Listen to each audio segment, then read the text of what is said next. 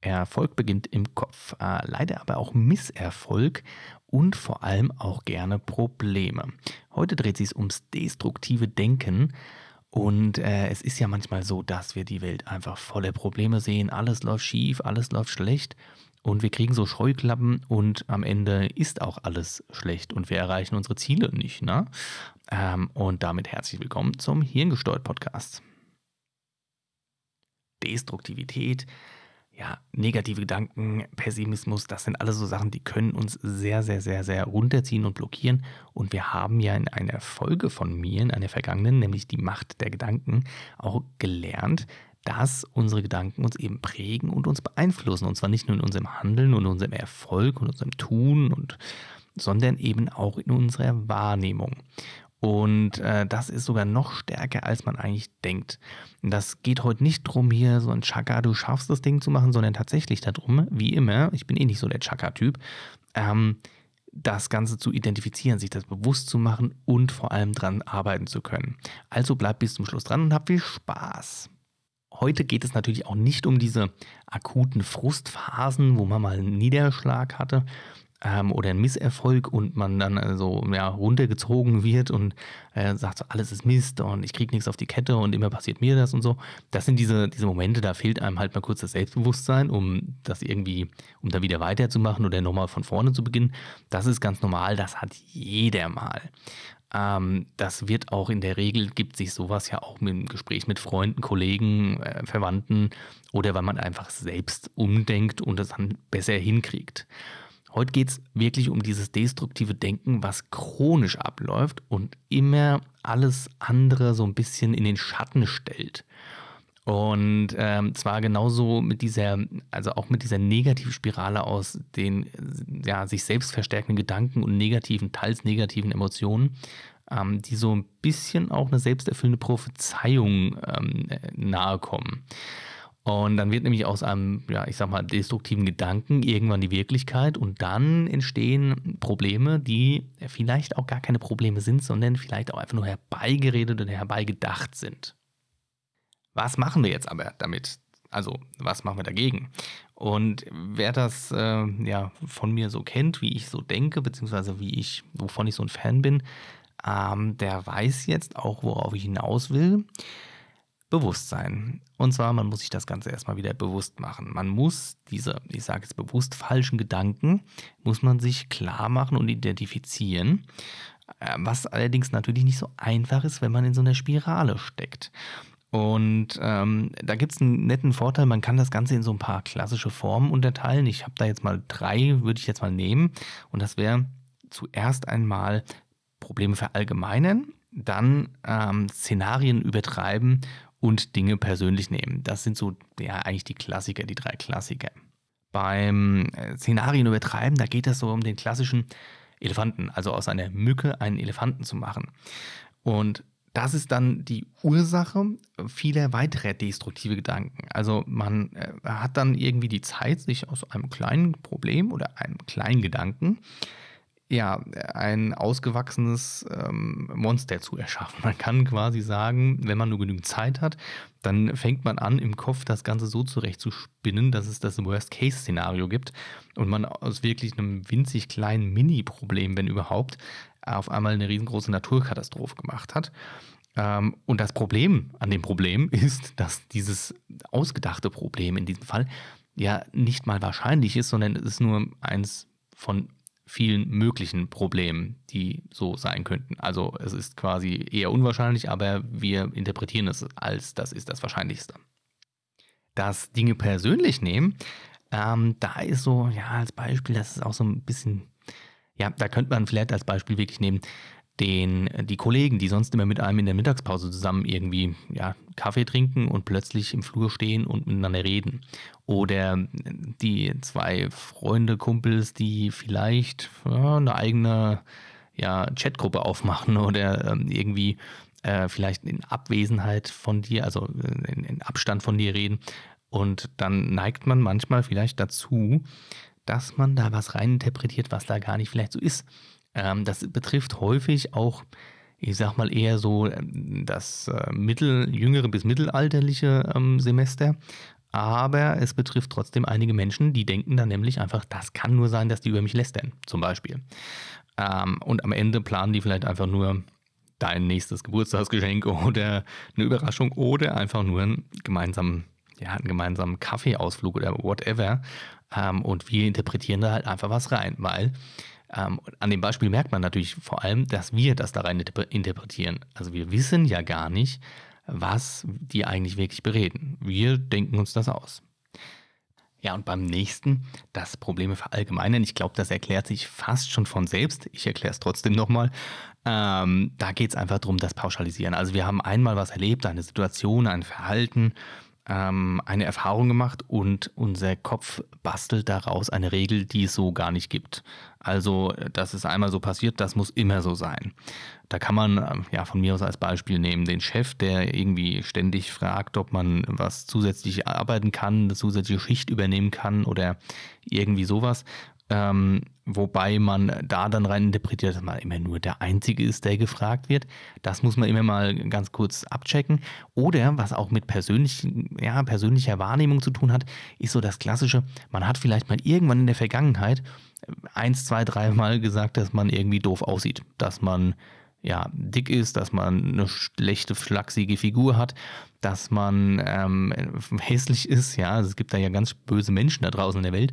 Und daraus bastelt dann das Gehirn auf einmal eine Regel und man traut sich gar nicht mehr, sich zu zeigen, obwohl man eigentlich ja, ähm, so ist, wie man ist. Man akzeptiert sich erstmal und vor allem sollte man sich natürlich so akzeptieren, wie man ist.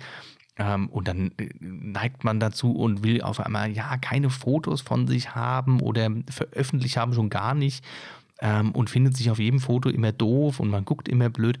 Und das ist dann immer so. Da kann man so gut aussehen, wie man, wie man will auf dem Foto. Das, kann der, das Foto kann der beste Fotograf mit der besten Kamera gemacht haben. Und plötzlich sagt das Gehirn aber nein. Oder der Computer sagt nein. Ähm, und das sind auch so Regeln, die da in einem Kopf stattfinden da muss man echt mal hinterfragen, ob das denn wirklich so ist. Denn in der Regel kriegt man ja dann doch auch viele positive ähm, ja, Rückmeldungen. Und gerade bei sowas ist das auch ganz gern so, dass sich das manifestiert und man das gar nicht mehr ernst nehmen kann, wenn man dann ein Lob von extern kriegt, dass eben was gut ist. Man kann da schon ein Zwischenfazit reinpacken, würde ich sagen, nämlich destruktives Denken ist vor allem einfach eine schlechte Angewohnheit. Die lässt sich zwar ändern, aber viel, wie viele andere Angewohnheiten oder Denkmuster, Verhaltensweisen, eben, wenn man lang genug drin ist, eben nur schwer, aber es ist machbar. Denn häufig verbirgt sich hinter diesem destruktiven Denken, hinter diesem negativen einfach nur ein Schutzmechanismus. Also wir reden uns pauschal eher so das Schlimmste ein, das Worst-Case-Szenario, damit wir eben keine ja, bösen Überraschungen mehr erleben oder damit man halt nicht enttäuscht werden kann. Diese negativen Gedanken machen allerdings mehr Probleme, als sie Probleme lösen. Und um das Ganze in eine richtige Richtung zu bringen, da braucht es vor allem halt eben Zeit, Geduld, Durchhaltevermögen. Das ist auch wieder so ein Knackpunkt, na, weil wir würden ja am liebsten alles schon gestern haben. Aber wie gesagt, es ist immer so, es braucht immer Geduld, es braucht immer Zeit und es braucht immer Durchhaltevermögen, aber es lohnt sich am Ende. Das äh, Ganze, habe ich vorhin schon gesagt, muss man eben sich ins Bewusstsein rufen. Man muss also diese destruktiven Gedanken bei sich erkennen und sie dann hinterfragen. Und mir fallen da auch ein paar Beispiele gerade ein, also Beispiele zum Beispiel. Ähm, und ich würde da mal mit mir anfangen. Also ich habe früher, immer wenn ich verpennt habe, wenn ich verschlafen habe, ging das so los, oh Mist, jetzt ist der ganze Tag im Sack. Und äh, ich habe, keine Ahnung, vielleicht auch noch im Stau gestanden oder ich habe nur im Stau gestanden und irgendwie war ich entnervt und äh, ich würde am liebsten irgendwie nochmal Zeit zurückspulen, von vorne beginnen, bei Zeiten aufstehen und alles entspannt starten. Aber wenn man das so ein bisschen ja, reflektiert, dann ist da vielleicht nur, ja, keine Ahnung, also das hat vielleicht eben dieses Verpennen oder Verschlafen, das hat vielleicht gar nicht so wirklich Auswirkungen auf den ganzen Tag, wenn man es eben nicht zulässt, dass es Auswirkungen auf den restlichen Tag hat. Denn es liegt ja an einem selbst, ob man die restlich verbliebenen Stunden auch nutzt ähm, oder ob man sie einfach ja, in die Ecke feuert. Und äh, so eine, ja, so eine blöde halbe, dreiviertel Stunde oder Stunde am Morgen sollte eigentlich nicht so viel Macht besitzen, mir den gesamten Tag zu versauen.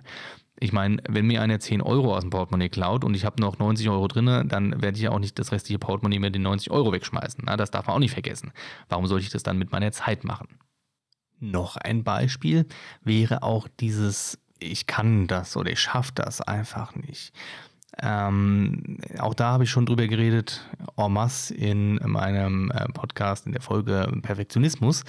Ähm, niemand ist perfekt und ich kann es nur immer wieder sagen, so eine Imperfektion schadet halt in der Regel nicht wirklich. Ja, also wenn man schon Perfektionist ist oder wenn man schon ständig an sich mäkelt, dann ist man wahrscheinlich schon besser als die meisten anderen. Und da ist, ja, da muss man, da muss man einfach ein bisschen switchen im Denken. Ähm, denn das Problem, äh, positiver anzugehen, funktioniert da auch recht gut. Statt sich eben einzureden, dass man was nicht äh, schafft, irgendwie eine Leistung nicht bringt oder man zu schlecht für irgendwas ist, äh, fragt man sich vielleicht einfach mal, ob man überhaupt noch irgendwas lernen könnte oder irgendwas tun könnte, damit man besser wird. Und das aber auch in einem realistischen Maß. Und so umgeht man so ein bisschen ne-, den negativen Gedanken. Also man fragt, hinterfragt sich quasi in die positive Richtung und das, ähm, ja, das ruft einem häufig nochmal seine eigenen Kompetenzen hervor. Weil man dann vielleicht merkt, dass man gar nicht mehr so viel machen muss, um besser zu werden, weil man eigentlich schon äh, ja, so viel Kompetenz besitzt, das eigentlich zu machen. Und um noch die ganze Sache ein bisschen abzuschließen, wenn du da vielleicht schon mal gehört hast, also ich habe das oft genug gehört oder manchmal auch gedacht so, ah, der oder die hat das nur so weit gebracht, weil die sich gut verkaufen können. Das ist nur die halbe Wahrheit. Zum Glück kann man eigentlich sagen, denn wenn man den Trick dabei kennt, ähm, ja, es geht halt da jetzt drum, dieses, ja, niemand erkennt meine Leistung, meine Arbeit, meine Fähigkeiten an. Zugegeben muss man sagen, wir leben noch in einer Zeit, wo es tatsächlich so gehandhabt wird, ganz häufig, ähm, dass nichts gesagt gleich gelobt ist oder noch viel schlimmer, nicht getadelt gleich ähm, gelobt ist. Und äh, statt da irgendwie jetzt Frust zu schieben, äh, solltest du vielleicht einfach den Trick, den der Kollege oder der andere oder die andere einfach anwendet, auch anwenden und dir nämlich einfach mal Feedback einholen. Denn ähm, viele Menschen und auch Vorgesetzte beherrschen es halt einfach nicht, qualitativ hochwertiges und gutes Feedback zu geben. Und wenn man das äh, sich aktiv einfordert und da in die Offensive geht, dann hilft das tatsächlich automatisch schon beim Selbstverkaufen, beim Selbstmarketing sozusagen, weil man in, im Kopf des Gegenübers einfach ein bisschen präsenter wird und diese Person äh, aktiv darüber nachdenken muss, was du denn alles Gutes kannst. Und schon bist du einfach in, dieser, in diesem Kopf positiver einprogrammiert. Denn äh, jetzt mal Hand aufs Herz, wenn du wirklich so schlecht wärst, wie du ähm, denkst, dass du bist, dann äh, wärst du vermutlich schon gar nicht mehr da. Also, ne, dann wärst du wahrscheinlich schon irgendwie abgeschoben, strafversetzt, wie auch immer. Gut, ähm, ich würde vorschlagen, wir lassen es für heute tatsächlich. Aber nächstes Mal verrate ich dir dann, wie man für sich selbst lernen kann, positive Gedanken zu formulieren und seine, ja, seine mentale Stärke ein bisschen auszubauen. Da wird es auch noch mal ein bisschen um Pessimismus gehen, nur um das anzureißen, aber ich freue mich schon drauf und ich freue mich auch, wenn du das nächste Mal mit dabei bist. Lass also gerne noch ein Like und ein Abo da, wenn du es noch nicht gemacht hast und dann bis zum nächsten Mal. Mach's gut. Tschö.